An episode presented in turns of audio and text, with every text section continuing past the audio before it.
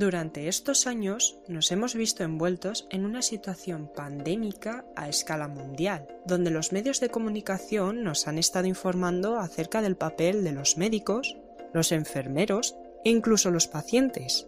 Pero aquí, en que no te lo cuenten, queremos darle otro enfoque, uno diferente. Es por eso que hoy hablamos con Marta, una matrona de un centro de salud aquí en Valladolid. Muy buenas noches. Hola, buenas. Bueno, durante la pandemia estuve en un hospital, ¿eh? lo que pasa es que llevo poco tiempo en el centro de salud. Pero vamos, justo el boom de la pandemia estaba en el hospital. Mm. Nos gustaría tratar unas cuestiones contigo, ya que no se ha tenido muy en cuenta tu trabajo durante la pandemia. Y nos gustaría saber, antes de las vacunas, cómo afectó el COVID a tu trabajo. Bueno, pues en un principio, mm, claro, la gente que ya estaba embarazada pues nada, ahí sí que las pobres pasaron bastantes meses de incertidumbre, de agobio, de porque es que no se sabía nada, nada de nada, ni si había transmisión a través de la madre al feto, ni si luego se podía transmitir a través de la lactancia. Es más, los primeros casos de mamás con COVID que parieron se separaban de los recién nacidos. Luego ya se vio que no. Todo lo bueno que les aporta la lactancia materna, pues es que se lo estás quitando si les separas. Pero es que al principio era todo una incógnita. Y luego el miedo que tenían de contagiarse, claro, no había medios, no había vacunas, no había casi ni mascarillas.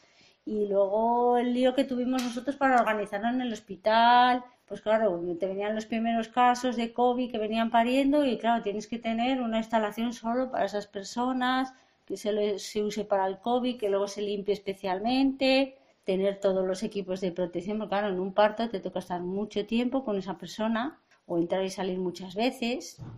Al principio, como no teníamos EPIs, pues, pues no podíamos entrar y salir, nos teníamos que quedar dentro para evitar gastar tanto. Luego ya no, ya cuando ha habido material, pues claro, puedes entrar, salir, limpiarte, volverte a limpiar. Aún así, bueno, pues atender un parto COVID siempre es, pues es un lío, ¿no? Y sobre todo porque la mujer necesita una atención, una proximidad, un contacto que no le puedes dar, pero bueno, como todos los pacientes que al final el contacto físico pues, pues no se lo puedes dar.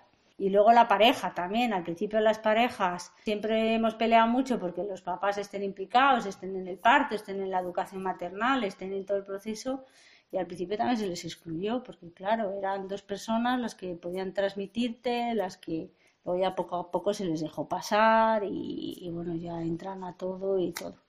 Pero bueno, también ha habido cosas positivas del COVID, ¿eh? Y es que se quitaron las visitas y es verdad que en la plata de maternidad que siempre hay tanto lío, que hay tanta gente, que no se deja a las mamás que estén tranquilas con los bebés, que les pongan a dar de mamar, pues en ese sentido la gente, lo, las parejas lo agradecían. Dice, ay, qué bien, dice, estamos los que tenemos que estar, el papá, la mamá y, y no abuelos, tíos, visitas, la vecina, no sé qué. En ese sentido, si eso se quedara ya después del COVID, estaría bien. ¿eh? También queríamos saber si crees que los medios de comunicación están exagerando esto de la nueva variante.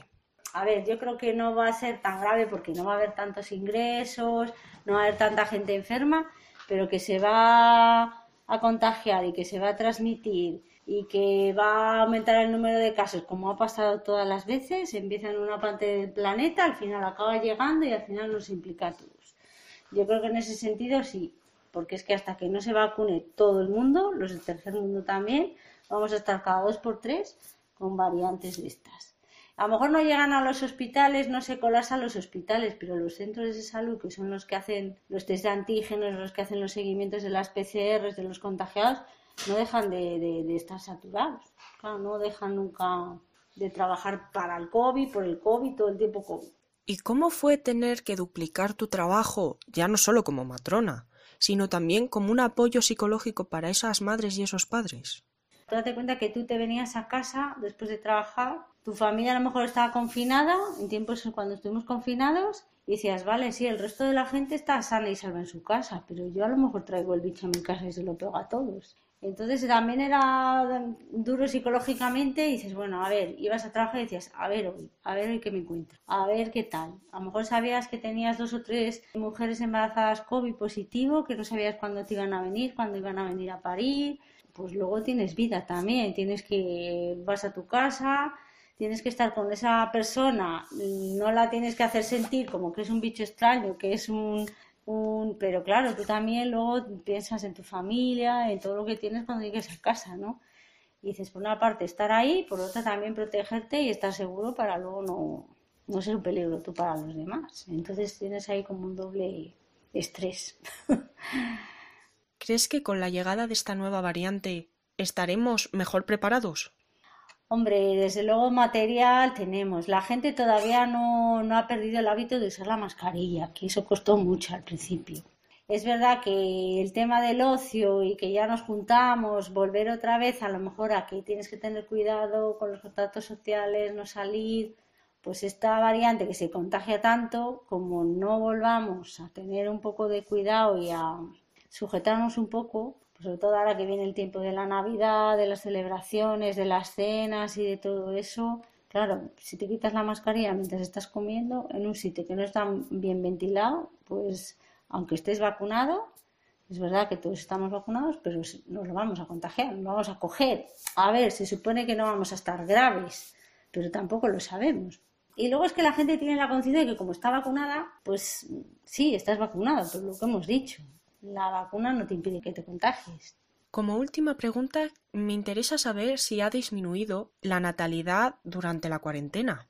Bueno, pues eso no lo hemos notado mucho, porque claro, la que ya estaba embarazada o, estaba en ello con la pandemia, como al principio ninguno nos dimos cuenta de la gravedad que iba a ser esto, la gente pues seguía con sus planes. Y luego sí que es verdad que los meses de pandemia sí que pensamos, bueno, pues la gente aquí estará, que claro, si no te atrevías ni a tocar a nadie, como para ponerte ahí a pensar en traer un hijo al mundo, ¿no? Pero no, la natalidad mm, sigue su declive, mm, pues el que tenemos, porque tenemos una sociedad envejecida y, la gente tiene pocos niños y a edades muy, muy mayores, ¿no?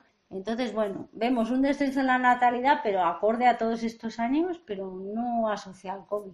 Bueno, pues muchas gracias por habernos concedido la entrevista, haberte tenido aquí para hacerte estas preguntas. Nada, ha sido un placer.